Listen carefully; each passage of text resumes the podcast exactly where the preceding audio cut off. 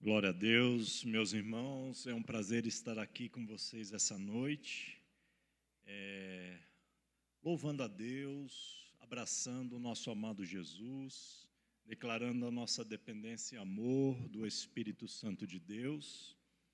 E,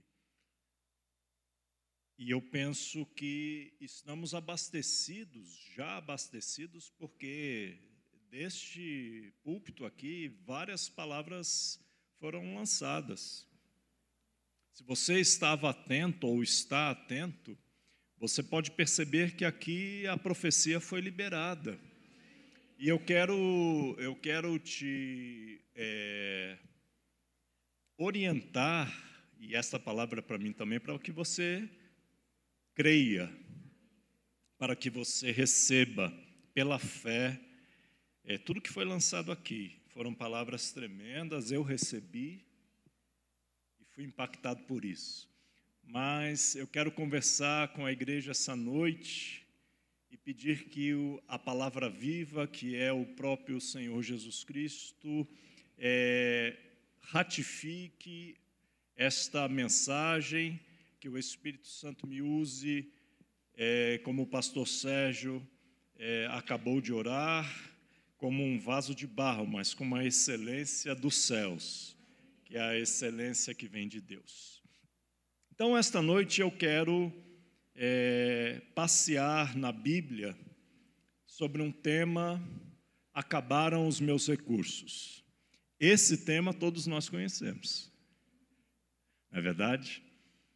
Acabaram os meus recursos, acabou o meu, acabaram os meus, acabaram os teus. Mas eu começo lendo e adianto que estou usando a versão é, nova Almeida atualizada, como costumo usar sempre. Então, se você tem um celular rápido aí, a Abel ou a Bíblia também, você pode sentir alguma diferença na versão, mas o texto é fiel e o conteúdo é exato também. Então, leio em Jó, capítulo meia dúzia, dos versos 11 a 13. Jó, capítulo 6, versos 11 a 13. Ok? Antes de ler na nova Almeida atualizada, eu vou ler na, pará, na paráfrase bíblica do pastor americano Eugene Peterson, na versão A Mensagem, uma Bíblia parafraseada. Então, Jó 6, de 11 a 13. Primeiro leio na versão da mensagem. Onde está a força para manter viva a minha esperança? Que futuro tenho que me faça querer continuar? Acha que sou resistente como pedra? Acha que sou de ferro? Acha que posso me erguer por mim mesmo? Ah, não me restou força nenhuma. Essa foi a menção parafraseada da Bíblia a mensagem. Agora leio na Nova Almeida atualizada, Jó 6, de 11 a 13. Por que esperar se já não tenho força? Por que prolongar a vida se o meu fim é certo? Por acaso a minha força é a força da pedra? Ou é de bronze a minha carne? Não encontro socorro em mim mesmo. Foram afastados de mim os meus recursos. Queridos, esta resposta de Jó ao seu amigo Elifaz foi uma resposta de um coração doído, um coração sofrido, de um homem que estava aprendendo ao longo da sua vida a dar o melhor para Deus e a ter comunhão com o Senhor. Jó, ele vocês conhecem bem a história e eu não quero focar em Jó essa noite, apenas neste pequeno trecho do livro de Jó. Jó estava passando por uma prova dificílima, uma prova de vida ou morte, uma prova que ele nunca havia passado antes e que jamais esperaria passar. Mas ele então responde a um amigo que foi querendo defender Deus, como se Deus precisasse de advogado ou defesa, é, foi duro com ele. E ele então responde: Ó, oh, meu amigo, tenha misericórdia de mim, porque eu não sei de, de onde mais tirar forças, eu não tenho mais recursos, acabaram os meus recursos. Como eu disse no início, isto acontece comigo e acontece com você. Isto acontece com os crentes em Jesus. Mas será que nós que temos um Salvador, nós que conhecemos a Jesus ou que estamos conhecendo atualmente, nós que lemos os evangelhos e os seus relatos e as suas manifestações de poder, nós que vimos os milagres de Jesus, as suas respostas ao clamor do povo, à necessidade do povo, será que podemos é, olhar para o título desta palavra, acabaram os meus recursos, foram afastados de mim os meus recursos e nos conformar com isto? Será que isto é uma palavra final? Será que esta declaração de uma alma doída, cansada, de uma mente estafada, de um corpo dilacerado, será o fim? Será que temos que nos moldar a esta declaração? Então, eu quero é, desenvolver esta palavra para ver o que Deus tem falado conosco a respeito. Em primeiro lugar, eu quero falar de um objeto que eu creio que todos conhecem aqui. É o canivete suíço. Quem conhece o canivete suíço, levanta a mão aí.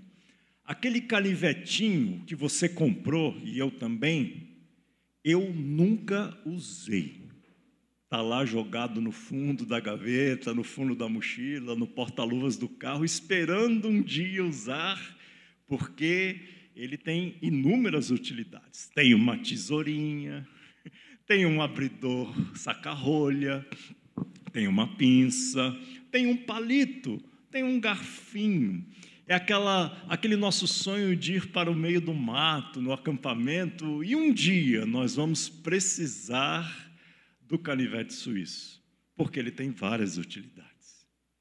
Mas, na verdade, quem já usou o canivete suíço sabe que ele não funciona. Aquela chavinha de fenda que tem nele não abre não rosqueia nem desrosqueia parafuso nenhum. Aquela tesourinha não corta nem o papel mais fino que existe, você fica lá, nhec, nhec, nhec, nhec, não corta. Ou seja, aquilo é uma expectativa de recursos. Se der chabu, se o negócio não der certo, eu tenho o canivete suíço. E quando eu estava lendo e orando ao Senhor a respeito dessa palavra, foi Ele que me lembrou do canivete suíço. Ele falou assim: Você acha que tem recursos no canivete suíço? A minha igreja acha que tem recursos no canivete suíço e por isso está tudo bem. Na hora que precisar, na hora que o alarme tocar, que a emergência soar, que a sirene gritar, basta pegar o canivete suíço. Às vezes nós fazemos da palavra do Senhor canivete suíço. Nós lemos aqui a declaração de fé de Abacuque, tremenda e verdadeira, mas às vezes nós pegamos uma declaração desta e fazemos como um canivete suíço. Não serve para nada. Mas não pode ser assim. Mesmo que eu tenha ainda algum resquício de canivete suíço na minha relação com Deus, na minha fé com o Senhor, mesmo que você também ainda tenha lá no fundo da gaveta este aparelhinho, este canivetinho multifuncional, multimídia, a nossa, a nossa fonte de recurso é bem diferente dele. Primeiro lugar, começando agora a mensagem. Há uma grande bênção em reconhecermos que os nossos recursos acabaram. Nossos recursos são finitos e é uma bênção que eles sejam assim. Meus queridos, quando admitimos, quando percebemos, quando reconhecemos que os nossos recursos são finitos, que há em nós uma miséria intrínseca, que realmente viemos do pó e do pó e ao pó retornaremos, que a nossa carne é fraca apesar do espírito estar pronto. Quando reconhecemos que em nós não há força, não há poder, não há sabedoria, não há conhecimentos suficientes para viver neste mundo, então tomamos o caminho certo.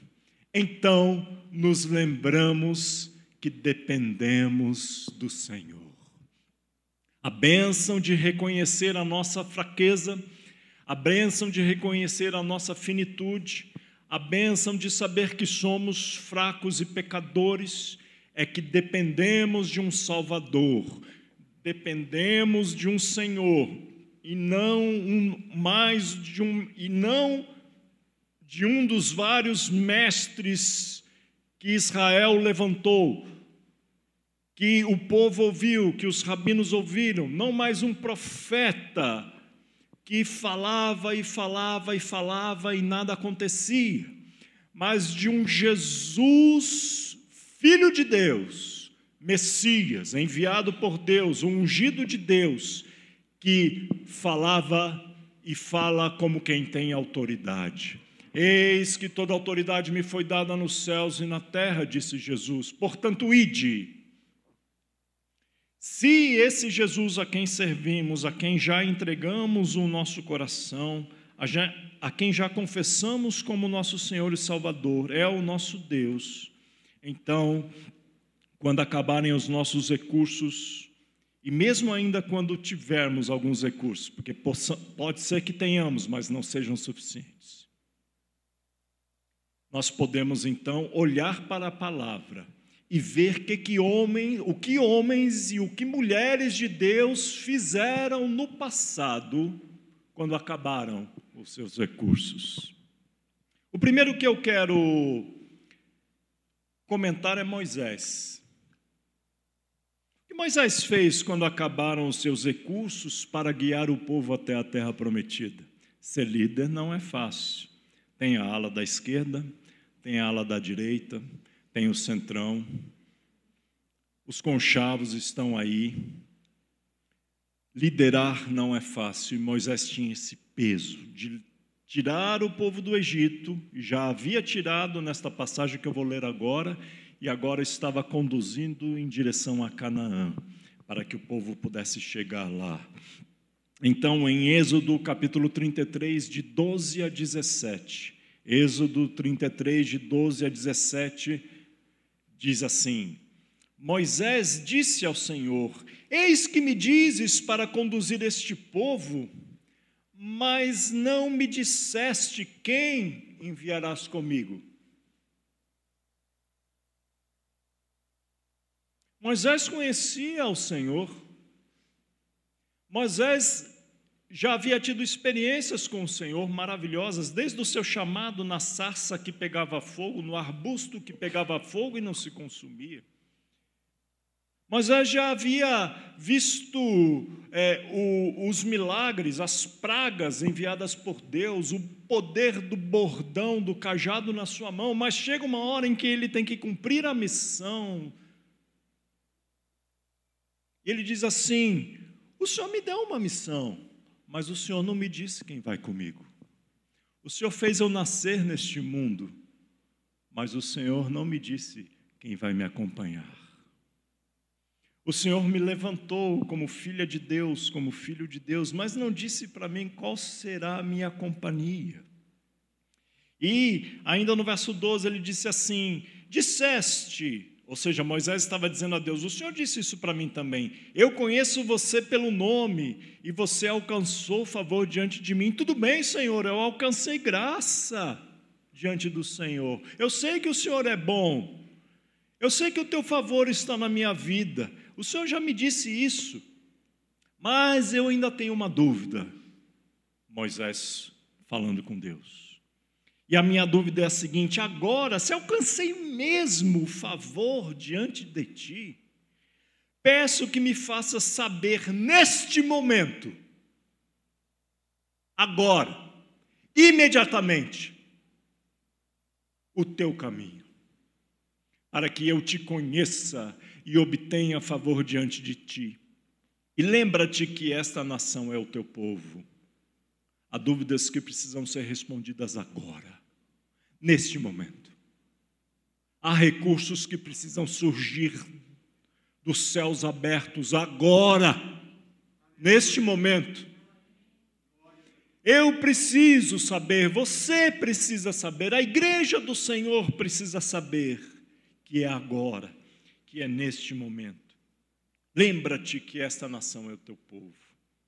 Deus respondeu, finalmente, o que Moisés queria saber e ouvir: A minha presença irá com você. E eu lhe darei descanso. A primeira verdade, a presença manifesta do Senhor descansa a nossa mente a nossa alma.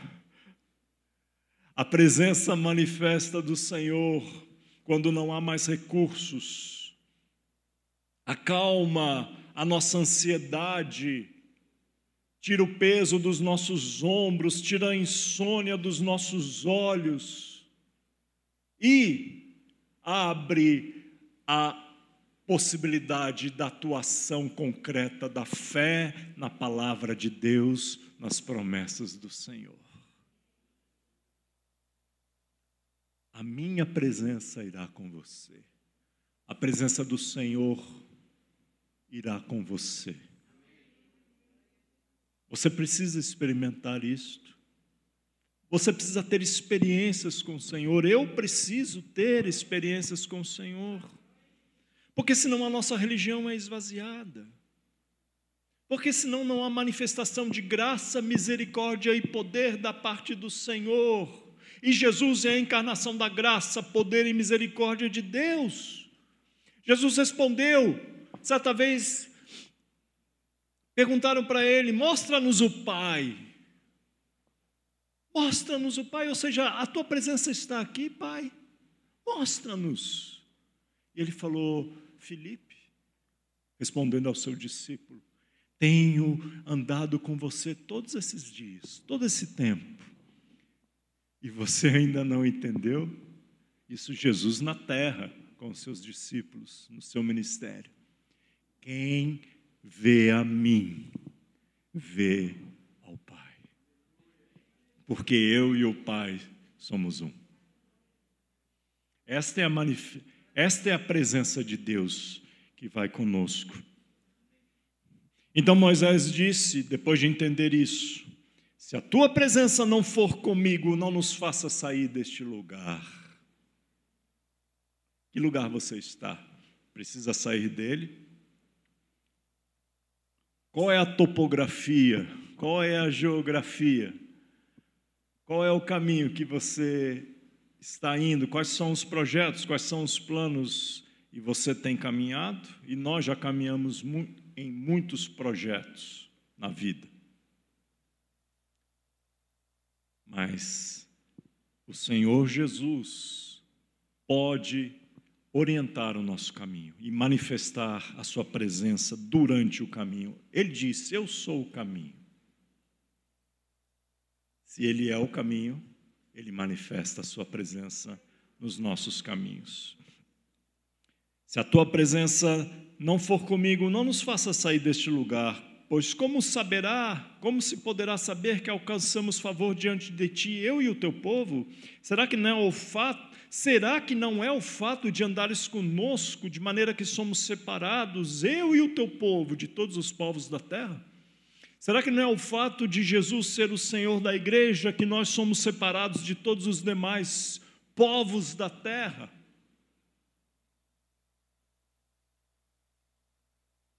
Não pode ser igual. Não pode ser o mesmo recurso. Não pode, não pode se igualar a qualquer filosofia ou religião. Tem que ser melhor, tem que ser mais poderoso, tem que ser divino, tem que ser do jeito que Jesus é. Então o Senhor disse a Moisés: Farei também isto que você falou, porque você alcançou favor diante de mim e eu o conheço pelo nome. Jeová estendia sua, o seu favor e a sua graça a Moisés, mas agora Moisés, não apenas satisfeito com esse favor ou graça, uau, isso pode ser uma heresia, mas não é. Nós não podemos nos contentar com a maravilhosa graça apenas. Isto é muito. Nós não merecemos nada dela. Mas nós, Jesus mesmo falou: "A minha graça te basta", quando respondeu ao, ao apóstolo Paulo. Mas ele também falou: Paulo, eu te conheço pelo nome de agora em diante. Saulo, eu te conheço pelo nome de agora em diante, será chamado de Paulo. Dura coisa é você resistir à minha vontade. Dura coisa é você recalcitrar, insistir em dar murro em ponta de faca, em muro de pedra. Então Paulo entendeu que dependia da presença de Jesus.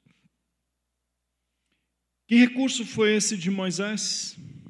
O recurso que Moisés quis é o recurso da presença de Emanuel, da manifestação da presença de Emanuel. Mateus 28, texto conhecidíssimo, e quando viram Jesus o adoraram, mas alguns duvidaram. Jesus aproximando-se falou falou-lhes dizendo: Toda autoridade me foi dada nos céus e na terra. Portanto, vão e façam discípulos batizando-os em nome do Pai, do Filho e do Espírito Santo, ensinando-os a guardar todas as coisas que tenho ordenado a vocês. E eu, e eis que eu estou com vocês todos os dias, até o fim dos tempos. Jesus está com você. Extraia recursos daí. Jesus está com você, obtenha provisão daí. Jesus está com você, garimpe recursos daí. Jesus está com você, fure um, fure um poço nesta água viva.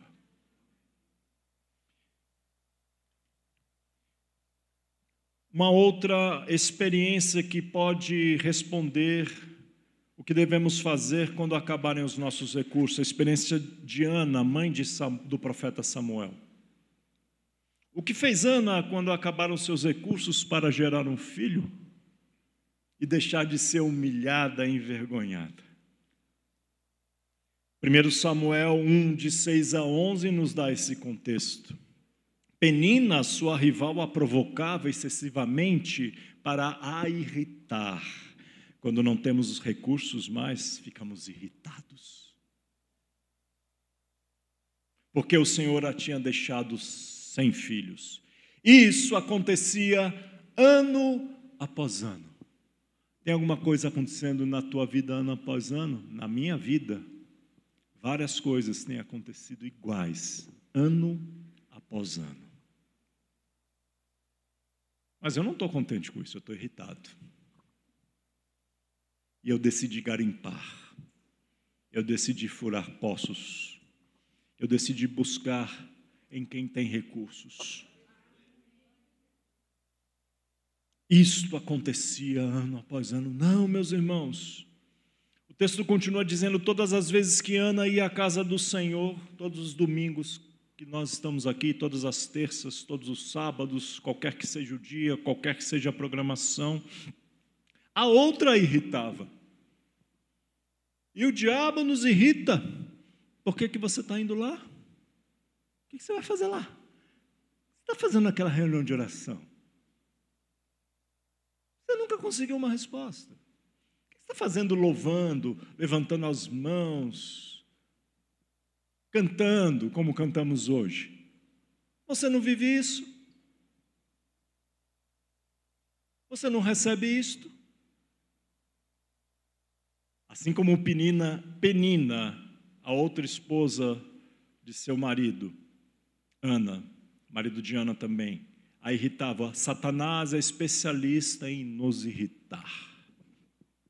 Mas pegue o lado bom da irritação dele, porque Satanás também é servo de Deus. Agradeça a Deus quando Satanás te irritar. Porque daí você vai crer. Porque daí você vai buscar o recurso, a libertação, a salvação na fonte correta, na fonte certa. Então Eucana, seu marido, lhe disse: Ana, por que você está chorando? E por que não quer comer? E por que está tão triste? Será que não sou melhor para você do que dez filhos? Certa vez, após terem comido e bebido em Siló, onde estava ah, a casa do Senhor naquele tempo. Ana se levantou quando o sacerdote Eli estava sentado na sua cadeira, junto a um pilar do templo do Senhor. Então, imagina que tivesse uma coluna aqui, um pilar. Na linguagem de hoje eu estaria assim. Estou encostado no templo, só vendo o que está acontecendo aqui dentro.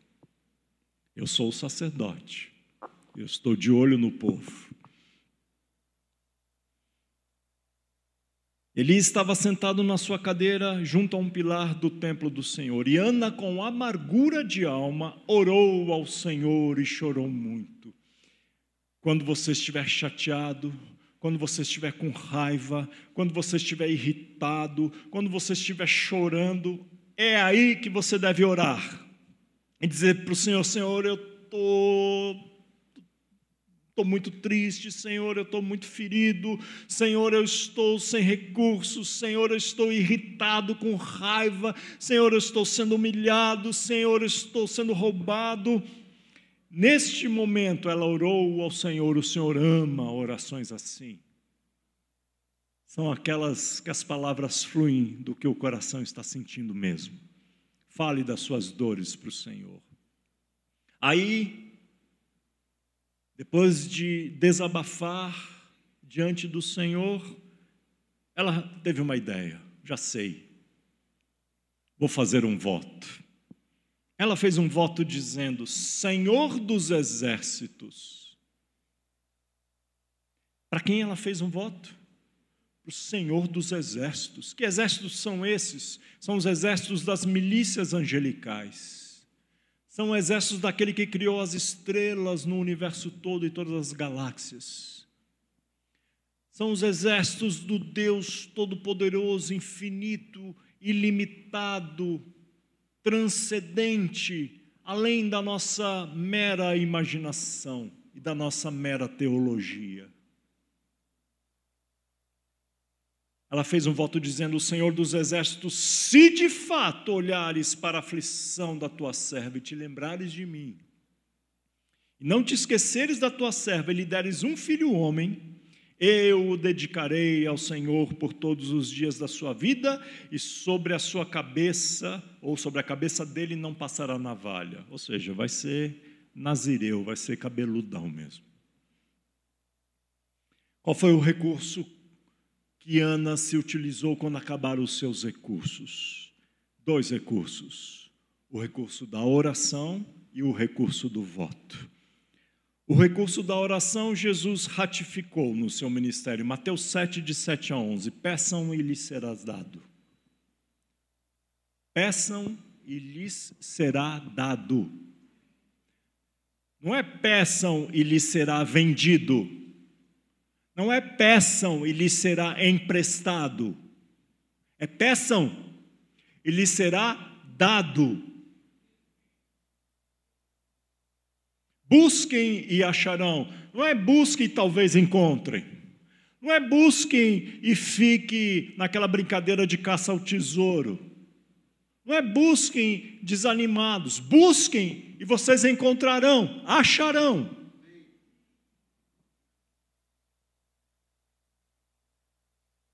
Pois todo o que pede, Aliás, busquem e acharão, batam e a porta será aberta para vocês. Quando você chega à porta de alguém e toca a campainha, a, companhia, a campainha, qual é a tua expectativa? Ou quando você chega num prédio de edifícios e pede para ser anunciado pelo interfone, qual é a tua expectativa de ficar na rua? De ficar na porta? Qual é a tua expectativa quando você ora? Qual é a tua expectativa quando você ora? Meus amados, nós facilmente desistimos de orar e nos contentamos em ficar com a cara na porta. Na rua, na rua do, de, de não haver recursos, na rua onde não há recursos. Mas o Senhor disse, o Senhor nos disse: peça, bata e a porta será aberta. Você desistiu daquela porta que você estava batendo? Esta noite você veio aqui para ouvir a palavra do Senhor, para continuar orando, para não desistir mais, para saber quem está, quem tem o poder, quem tem a chave para abrir a porta. Pois todo o que pede recebe, o que busca encontra e a quem bate a porta será aberta. Ou quem de vocês, Jesus falando com os discípulos, se o filho pedir pão, lhe dará uma pedra? Ou se pedir um peixe, lhe dará uma cobra? Tem gente que ora com essa expectativa. Ele não sabe se Deus é bom. Eu não sei se eu mereço. Não tenha nenhuma dúvida, você não merece. Eu não mereço. O Senhor mereceu por nós. É por isso que oramos em nome de Jesus, o merecedor. Ora, se vocês que são maus sabem dar boas coisas aos seus filhos, quanto mais o Pai de vocês, que está nos céus, dará boas coisas aos que lhe pedirem. Ana também usou o recurso do voto quando o bicho pegar. Quando a chapa esquentar, você tem outros recursos que não são seus, porque os seus terminaram. O da oração e o do voto. A igreja evangélica pouco usa o recurso do voto e geralmente quando usa, usa errado. Acha que voto é fazer uma troca com Deus. Acha que voto é constranger Deus a atender a minha vontade, a sua vontade. Não. O voto é para glorificar e honrar o nome de Deus. O voto é, é, para afirmar a sua fé naquele que tem todos os recursos. Salmo 61, 5 diz assim: Pois ouviste, ó Deus, os meus votos. Deus ouve votos, assim como ouve orações. Pois ouviste, ó Deus, os meus votos e me deste a herança dos que temem o teu nome. O que significa isso? Que há uma herança para quem tem os votos atendidos pelo Senhor, pelo nome do Senhor. Temos que, em determinados assuntos em que os recursos sumiram, Senhor, eu creio que tu podes todas as coisas e o meu voto é em oração. Se o Senhor abrir as janelas dos céus e derramar isto que eu estou pedindo para glorificar o teu nome, eu então farei isto de agora em diante. Mas é sério. Geralmente nós temos medo de fazer votos, porque sabemos que o Senhor ouve votos e responde. E se Ele responder, nós vamos ter que cumprir. Está com medo de votar? Não tem fraude nesta urna. Se você votar, cumpre. Mas sabe que Deus vai atender. Deus vai olhar para o seu coração, vai verificar a sinceridade e a propriedade do voto e vai atender. Há portas que só são destrancadas. com votos. Há portas que só são abertas com Samuéis, filho de Ana, nascido deste voto. Há portas que só são destrancadas com crianças que se tornarão homens cabeludos como Samuel. E quando morreu tinha um cabelão, mas o cabelão já era branco. Porque o cabelo não foi cortado até ficar branco. Olha o voto aí. Seu cabelo está branco? Você que ainda tem cabelo, está esbranquiçado? Eu não tenho quase mais e os, e os, que eu tenho já estão começando a esbranquiçar. E se eu deixar barba e cavanhaque, alguns aqui sabem disso, vai ser barba e cavanhaque branco. Se eu deixar crescer a barba, vai ser barba branca. Aí eu pareço ser mais velho do que eu sou. Mas é branco. Deus responde votos. Atos 18, 18, o apóstolo Paulo usou o recurso do voto. Paulo ficou ainda muitos dias em Corinto. Por fim, despedindo-se dos irmãos, Atos 18, 18, navegou para a Síria, levando em sua companhia Priscila e Áquila. Antes de embarcar, rapou a cabeça em Secreia, porque tinha feito um voto. O voto de Paulo foi para a purificação, para apresentar-se diante de Deus no templo em Jerusalém. Então ele rapou a cabeça. Hoje nós homens não fazemos mais isso. Tem dia que a gente rapa a cabeça. Eu, quando corto, praticamente rapo. Mas não no sentido do voto. Rapar a cabeça significa a minha cobertura é o Senhor. Há mulheres judias ortodoxas hoje em Israel e quando saem na rua estão usando perucas. Vocês sabiam disso? elas são carecas. Porque elas têm uma expectativa que o Messias ainda virá. E aquilo que é a sua cobertura, elas falam: eu, a minha cobertura é o Messias. E eu estou aguardando a sua vinda. Então elas raspam o cabelo. Que tremendo, mulheres. Mas quem mais podemos nos lembrar? Podemos nos lembrar do personagem mais, talvez mais conhecido na Bíblia depois de Jesus. Davi. O que fez Davi quando foi dispensado pelos filisteus da batalha contra Israel? Como assim? Davi foi dispensado de uma luta que ele lutaria contra Israel? Sim. Em certo momento da vida de Davi, ele estava alistado no exército dos filisteus, dos inimigos de Israel. A luta de Davi foi tão grande, a loucura que aconteceu na vida de Davi foi tão grande que ele achou refúgio, sabe aonde? No meio dos filisteus, inimigos do povo do Senhor. E aí chegou na hora da batalha, os outros capitães, os outros generais do exército falaram: O que? que Aques, rei dos filisteus, o que, que você está fazendo, Aques? Você já ouviu falar desse cara aí, Davi? Acerca dele se cantava: Salomão matou mil ou milhares, Davi matou dez milhares. Foi ele que derrubou Golias. E os cinco irmãos de Golias depois, através do seu, dele e dos seus homens. Foi ele que lutou as guerras do Senhor. Você está louco, Aques? Na hora que Davi estiver no meio do nosso exército filisteu, ele vai se voltar contra nós e vai acabar com a gente. Ainda basta, não basta a gente lutar contra o exército de Israel, você ainda está querendo pôr Davi do lado das nossas fileiras. Isso é armadilha. Põe esse cara para fora e os homens dele, e os 600 homens dele. O pelotão dele tinha 600 homens.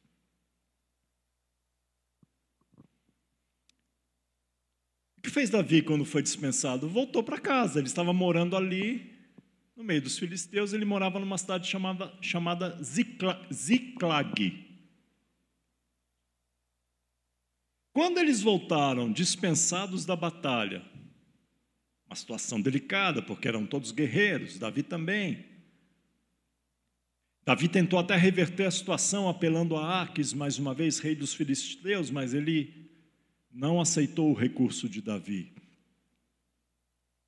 Quando eles chegam em Ziclag, sabe o que eles descobrem? Caminharam de volta lá da frente da batalha, quilômetros e quilômetros, já estavam cansados, sem mais comida, sem água.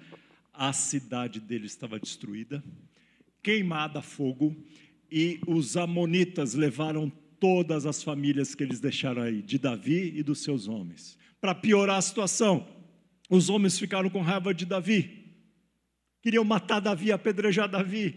Culpa sua, você é o nosso líder, é culpa sua, vamos te matar agora. Qual foi o, o que que Davi fez? 1 Samuel 30, de 1 a 8, leio rapidamente por causa do tempo. Aconteceu que ao terceiro dia, quando Davi e os seus homens chegaram a Ziclag, os amalequitas já tinham invadido o sul e a cidade de Ziclag. Tomaram Ziclag e a incendiaram.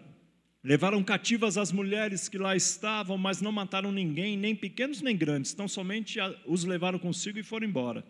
Davi e os seus homens chegaram à cidade e viram, e viram que tinha sido queimado e que as suas mulheres, os seus filhos e as suas filhas haviam sido levados cativos.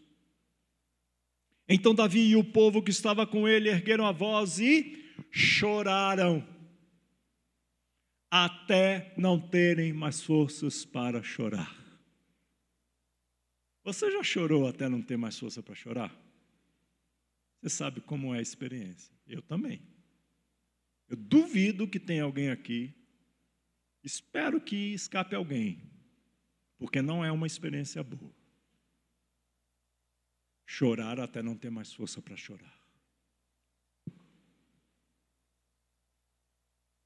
Também as duas mulheres de Davi tinham sido levadas, Ainoã, a Jezreelita, e Abigail, a viúva de Nabal, o carmelita.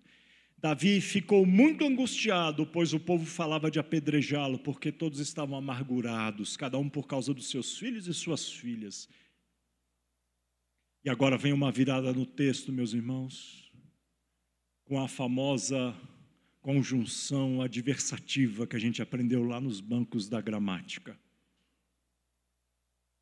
mas, contudo, todavia. Mas Davi se reanimou no Senhor seu Deus. O que, que levaram de você?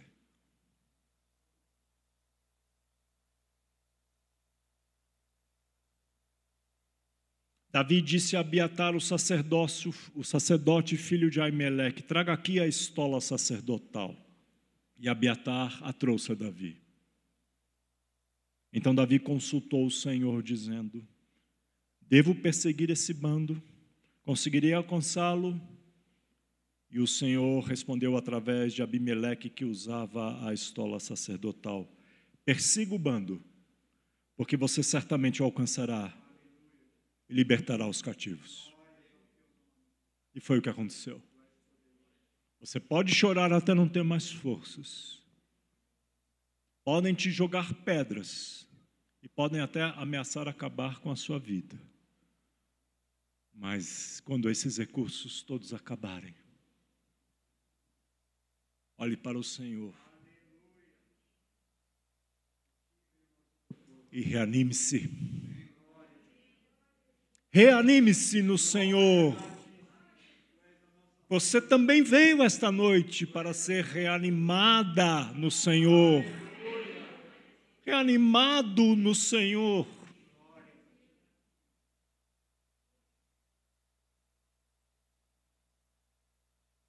Ele tem novo ânimo para nós. Ele tem poder para nos animar. O recurso de ser fortalecido no Senhor foi o que Davi usou. Isaías 40, um texto conhecidíssimo de 28 a 31. Será que você não sabe? Será que você não sabe? Nem ouviu? Não sabe? Não ouviu? Será que você não sabe? Será que você não ouviu que o eterno Deus o Senhor Criador dos confins da terra, nem se cansa, nem se fatiga. A sabedoria dele é insondável. Ele fortalece o cansado e multiplica as forças ao que não tem nenhum vigor. Os jovens se cansam e se fatigam. Os moços de, exaustam, de exaustos caem. Mas os que esperam no Senhor renovam as suas forças, sobem com asas como águias, correm, não se cansam caminham e não se fatigam. Davi recobrou forças, reanimou-se no Senhor. Você também pode. Mateus 11, 28, Jesus disse: Venham a mim para recobrar as forças.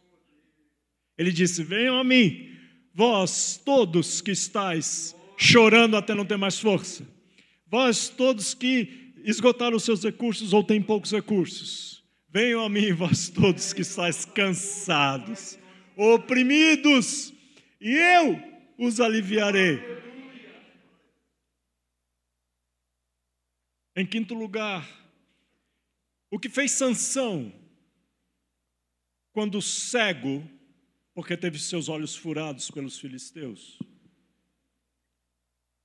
foi amarrado a uma roda de moinho como um jegue, como um cavalo, que ficava rodando, puxando aquela roda de moinho. E foi humilhado e envergonhado pelos filisteus. E num dia de festa no templo de Dagon, o templo do Deus dos filisteus, foi trazido ao templo para ser o bobo da corte, o palhaço da festa. Juízes 16, de 21 a 30. Então os filisteus o agarraram, às vezes nós somos agarrados. Furaram os olhos dele, às vezes nós perdemos a visão também. E o levaram para Gaza. Amarraram-no com correntes de bronze e puseram a virar um moinho na prisão. Andando em círculos, já sentiu isso? Eu já. Está sentindo ainda? Eu estou. Mas o cabelo da sua cabeça, logo após ser rapado, começou a crescer de novo. Não se esqueça, cabelo rapado volta a crescer. Os governantes dos filisteus se reuniram para oferecer um grande sacrifício ao seu deus Dagon e para se alegrar, diziam: O nosso Deus entregou o nosso inimigo Sansão nas nossas mãos. O povo quando viu Sansão louvava o seu Deus. Você está na casa do Senhor. Você louva o seu Deus? Na sua casa você louva o seu Deus? Eles louvavam a Dagon.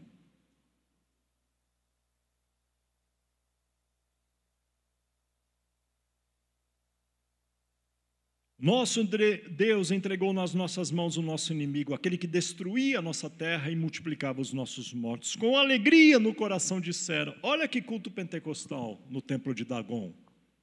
Com alegria no coração disseram: Mandem vir Sansão para que ele nos divirta. Já se sentiu o bobo assim da corte? A boba da corte? Já tiraram uma da sua cara? Da minha já, da sua também. Trouxeram Sansão do cárcere, saiu da roda de moinho do cárcere, e ele os divertia. Quando fizeram ficar em pé entre as colunas, quando o fizeram ficar em pé entre as colunas, Sansão disse ao moço que o guiava pela mão. Obviamente, ele estava cego, tinha um moço ajudando enquanto eles estavam fazendo piadas com Sansão. E Sansão disse assim para o moço, para o menino: Deixe-me apalpar as colunas que sustentam o templo, para que eu possa me encostar nelas. Esse negócio de encostar em coluna pega, né? Ele encostou, apesar que foi a cadeira, porque ele já era velho. E agora foi Sansão, este ex-juiz de Israel.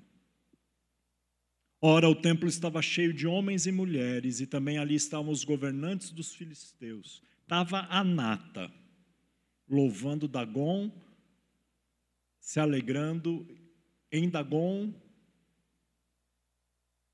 e tirando sarro de Sansão. E sobre o teto havia uns três mil homens e mulheres que olhavam enquanto Sansão se divertia. O culto estava cheio. Ninguém faltou. Os sacerdotes de Dagon não precisaram implorar para ninguém vir, não. Sansão clamou ao Senhor e disse: Senhor Deus, peço-te que lembres de mim, dá-me força só mais esta vez. Você pode dizer isso? Só mais esta vez? Fala assim, só mais esta vez. Ó oh Deus, para que eu me vingue dos filisteus que furaram os meus olhos.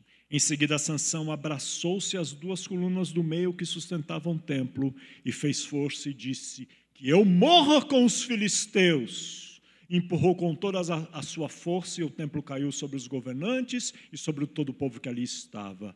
Assim, assim foram mais os que Sansão matou quando morreu do que, o que eles, do que os que ele havia matado durante a sua vida. Você pode estar passou da metade da sua vida, passou de dois terços da sua vida, ou mesmo ainda sendo novo, sendo jovem, a sua vida sempre foi na direção errada. Mas você pode clamar ao Senhor, me dá forças mais uma vez, para aquilo que me cega, para que aquilo que me oprime, para aquilo que faz vergonha ao nome do Senhor, caçoa do nome do Senhor, seja destruído e caia por terra, e não sobre pedra sobre pedra. E foi o que aconteceu. Então, foram mais o que ele executou o juízo eh, sobre os filisteus que oprimiam Israel no dia da sua morte do que durante toda a sua vida. Então não desista, porque pode ser que o jogo seja revertido até pelo VAR no 54 do segundo tempo. Deus é o VAR. Ele não erra e nem é injusto. Então, que recursos Sansão usou? O recurso do clamor. Jeremias 33, 33 3. Clame a mim, e eu responderei. Tenha expectativa das respostas do Senhor quando você clamar. E lhe anunciarei coisas grandes ocultas que você não sabe. Ainda em Jeremias 33, Olha as coisas ocultas aí. Eis que lhe trarei saúde e cura e o sararei. Eis que eu lhes trarei saúde e cura e o sararei. Você está doente, emocionalmente doente, fisicamente doente, emocional e fisicamente doente, está em depressão, está dependendo dos remédios dos médicos, isso é bênção para você ter mais forças, mas a verdadeira cura. Eis que lhe trarei saúde e cura e o sararei. E lhes revelarei abundância de paz e segurança. Abundância de paz e segurança. O que, que te deixa inseguro? O que tira a sua paz? Olha o que o clamor faz. Eu sararei você. Eu farei com que você se sinta seguro. E eu farei com que você tenha paz. Restaurarei a sorte de Judá e de Israel. Deus restaura a tua sorte. Eu os purificarei de toda a sua iniquidade. Deus perdoa pecados dos arrependidos em Cristo Jesus. Assim diz o Senhor: neste lugar que vocês dizem que está deserto, aí você aponta para um lugar na tua mente que está deserto. Tal área está deserta, tal área está deserta da minha vida, tal área está deserta, tal área está deserta, essa área também está deserta. Tem até aqueles rolinhos do desenho que a gente vê em desenho e filme do faroeste. Está deserto? neste lugar que vocês dizem que está deserto, sem pessoas e sem animais, nas cidades de Judá e nas ruas de Jerusalém que estão arrasadas, sem pessoas, sem moradores e sem animais, ainda se ouvirá o som das festas e da alegria, ainda você vai festejar e vai se alegrar.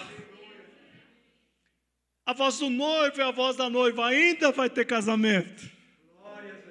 E a voz dos que cantam, deem graças ao Senhor dos exércitos, porque Ele é bom, porque a sua misericórdia dura para sempre. Você vai cantar isto e vai viver isto. A misericórdia do Senhor alcançou a minha vida.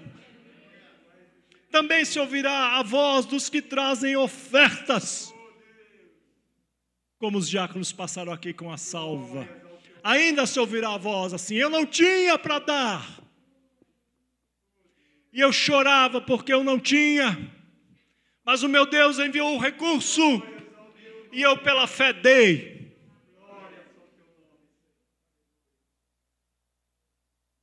O que fez Neemias, quando recebeu a notícia que Jerusalém estava devastada e o povo em grande miséria?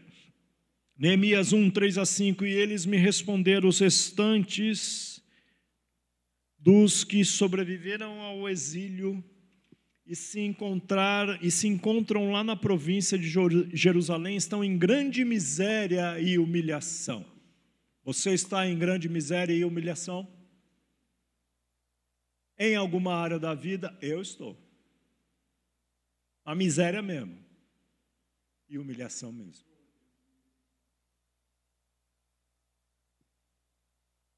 Você também está.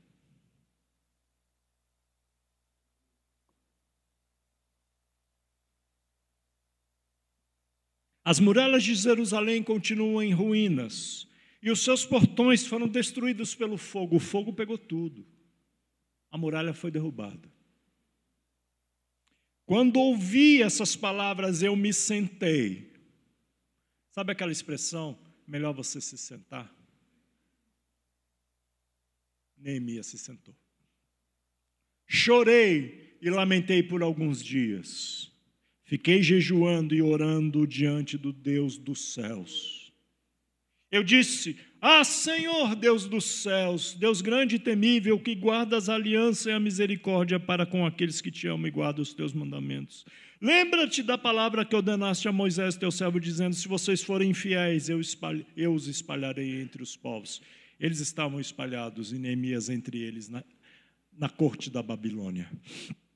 Mas se vocês se converterem, olha o mas aí de novo, mas se vocês se converterem a mim e guardarem os meus mandamentos e, os cumprirem, então, ainda que os seus desterrados estejam nos lugares mais distantes da terra, de lá os ajuntarei e os trarei para o lugar que escolhi para fazer habitar o, o meu nome.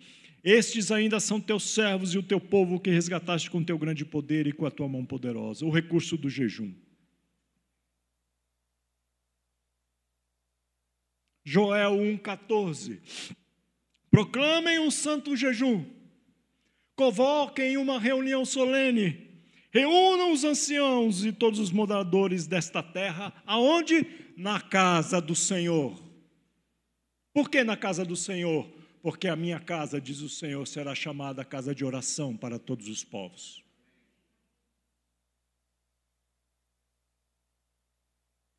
E clamem ao Senhor. Não faça jejum se você não estiver disposto a clamar, porque senão é só passar fome.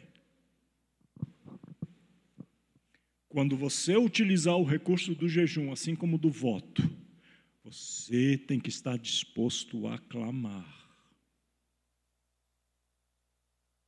Não esconder nada de Deus. Nada clame. Use o recurso do jejum. E em Lucas 5, 33 a 35, então eles disseram a Jesus: Os discípulos de João Batista frequentemente jejuam e fazem orações. E os discípulos dos fariseus fazem o mesmo, mas os seus discípulos comem e bebem. Jesus, porém, lhes disse: Será que vocês podem fazer com que os convidados para o casamento jejuem enquanto o noivo está com eles? No entanto, virão dias em que o noivo lhes será tirado. Naqueles dias, nesses dias, eles vão jejuar.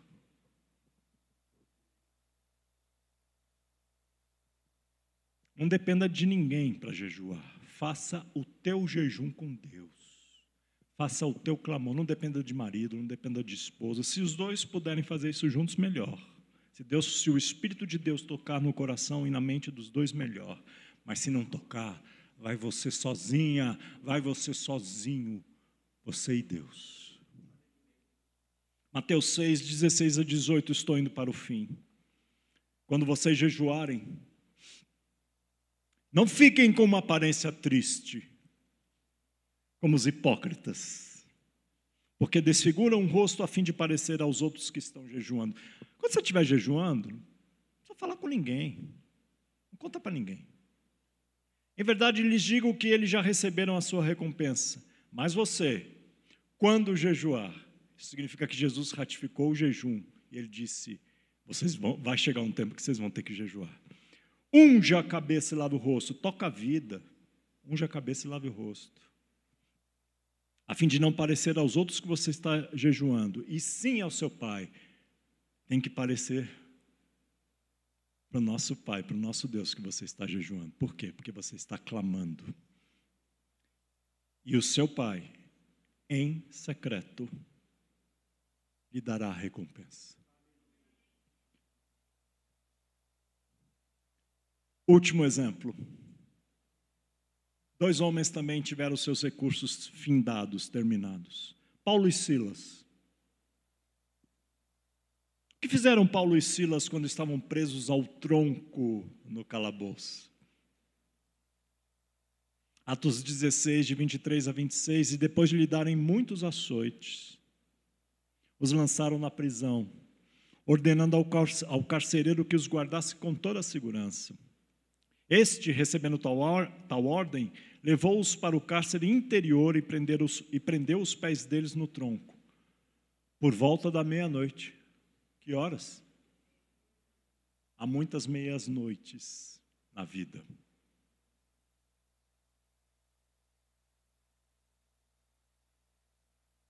Tem meio-dia que parece meia-noite.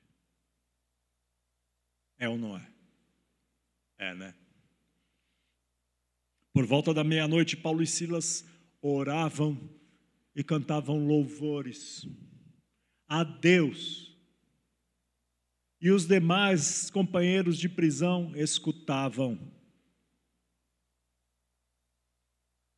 Ore para ser escutado por Deus, louve para ser ouvido por Deus, mas saiba que sempre vai haver um povo ao lado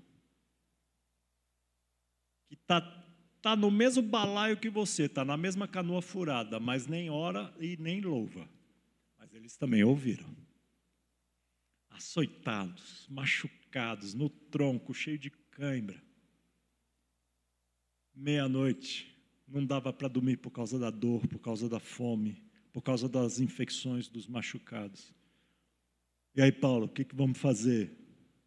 Ô Silas, velho, vamos orar. Vamos louvar o nosso Deus. De repente, quem serve a Deus, quem crê em Deus, através de Jesus e na dependência do Espírito Santo, vive vários de repentes na vida. De repente sobreveio tamanho terremoto que sacudiu os alicerces da prisão, todas as portas se abriram e as correntes de todos os presos se soltaram. Use o recurso da oração juntamente com o louvor, para que as correntes se soltem. Concluindo, leio Efésios 1, de 9 a 12, para afirmar o seguinte: Todos os nossos recursos estão em Jesus Cristo. Todos os nossos recursos estão em Jesus, o Messias, o Rei dos Reis, o Senhor dos Senhores. Efésios 1, de 9 a 12. Ele nos revelou o mistério da Sua vontade, segundo o seu propósito que Ele apresentou em Cristo, de fazer convergir nele, a saber, em Jesus, na dispensação da plenitude dos tempos, todas as coisas, tanto as do céu como as da terra. Em Cristo fomos também feitos herança, predestinados segundo o propósito daquele que faz todas as coisas conforme o conselho da sua vontade, a fim de sermos para o louvor da sua glória, nós, os que de antemão esperamos em Cristo. Todos os nossos recursos esperamos que venha do Senhor, porque as coisas do céu que não têm recursos na terra convergem em Cristo Jesus. E as coisas da terra escondidas, que poucos têm acesso, também convergem em Cristo Jesus. Eu terminei. Mas eu quero fazer uma declaração e eu quero que você fique de pé para fazer essa declaração comigo.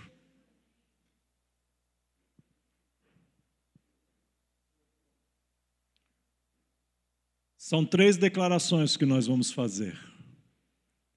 Eu não preparei nenhuma delas, Deus a preparou para nós, porque são três versículos que você vai repetir após eu falar. O primeiro versículo que nós vamos declarar é Zacarias 8:6. Assim diz o Senhor dos Exércitos. Isso pode parecer impossível aos olhos do remanescente.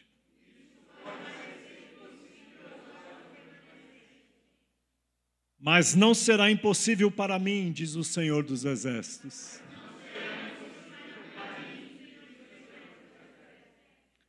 Agora, Lucas 1, 37. Porque para Deus não há nada impossível. E por fim, Marcos 10, 27. Jesus, olhando para eles, disse: Agora eu vou parafrasear que nem o pastor Eugene Peterson. Você vai repetir. Jesus, olhando para mim, disse: Para os seres humanos é impossível. Contudo, não para Deus. Porque para Deus tudo é possível. Que Deus nos abençoe.